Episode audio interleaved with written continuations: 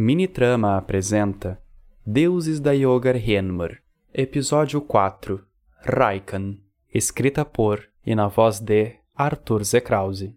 Poderoso Raikan, por que caminhas sem saber aonde vai? Corajoso e impulsivo Raikan, aquele que nunca dorme sobre o mesmo teto em que dormiu. Majestoso Raikan, por que trouxe o sol até aqui?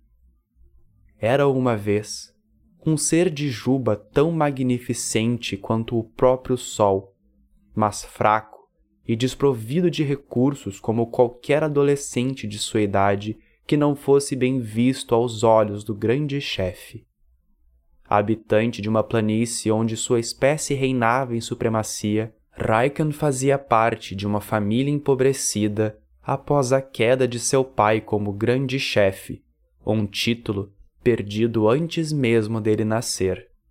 Vivendo à míngua, comendo as sobras, Raikan não teve tempo e recurso o suficiente para crescer da mesma forma que os outros membros da comunidade, abstendo-se dos treinamentos e sendo o último de sua turma quando o assunto era a caça em ambiente aberto.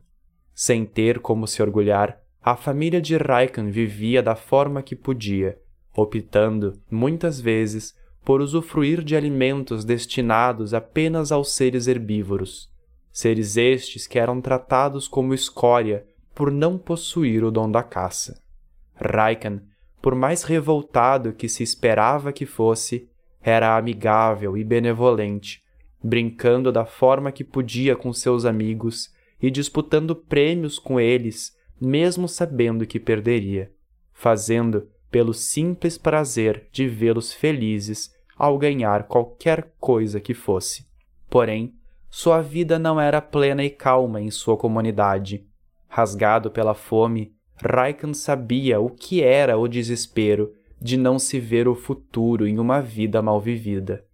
Certo dia, com a influência de seus amigos, Raikan invadiu os preparativos para uma festa e se deliciou com a carne de um animal que posteriormente veio a descobrir ser um corte para o grande chefe. Tal ato causou repúdio entre a comunidade, e sob os olhares pesados de seu povo, Raikan foi banido por não respeitar a hierarquia.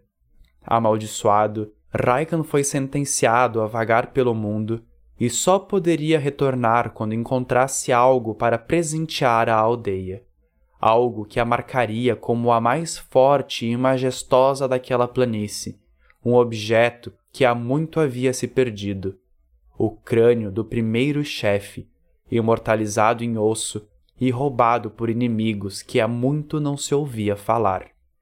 Raikan se despediu de sua família e vagou por incontáveis dias, até se ver perdido em um caminho que nunca conhecera.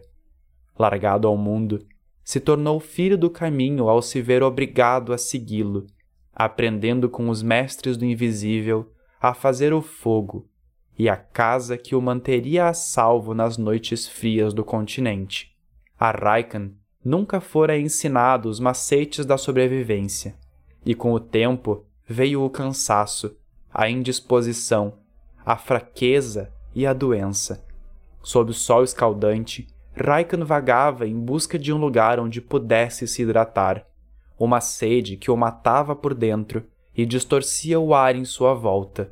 Ele estava cansado, fraco, com fome, e com o peso do próprio corpo ele desmaiou, encontrando os braços da grama sobre sua face, sentindo-se abrigado antes de sentir o frio da escuridão. Quando por fim despertou, Raikan sentiu um cheiro de comida fresca, pequenos frutos que cresciam perto de sua casa e que agora estavam amontoados em cima de uma folha larga. Seus pulsos foram besuntados com um emplasto e à sua frente havia uma pequena criatura, olhando-o com tristeza. Grato por sua ajuda, Raikan se apresentou e logo Zora deu nome à sua presença, perguntando como ele estava se sentindo. Raikan disse estar bem, e quando se aproximou para agradecer, Zora o interrompeu, pedindo um favor em troca da sua ajuda. Raikan recuou E logo Zora pediu para que ele a matasse, contando a sua história e implorando por seu enterro, que servisse de alimento para ele ou para os vermes, mas que nada mais havia para prendê-la a este mundo após a morte de seus filhos. Raikan discordou. Contou a ela sobre a sua vida na planície, sobre como haviam lhe dado uma missão impossível e sobre como ele tinha sido resgatado por ela. Ele se levantou, guardando as frutas para mais tarde e pegando Zora para colocá-la sobre seu ombro, prometendo a ela que não a mataria, mas que ambos percorreriam a vida em busca de um novo propósito para viver. Zora questionou sua sanidade, mas com um sorriso envolvente, Raikan afirmou que preferia acreditar na beleza do futuro ao invés de pensar na amargura do passado. Ela riu de seu novo amigo e só entendeu que precisaria se reconectar com os outros para entender a si própria. Afinal, como poderiam eles dormir sobre o teto que já dormiram?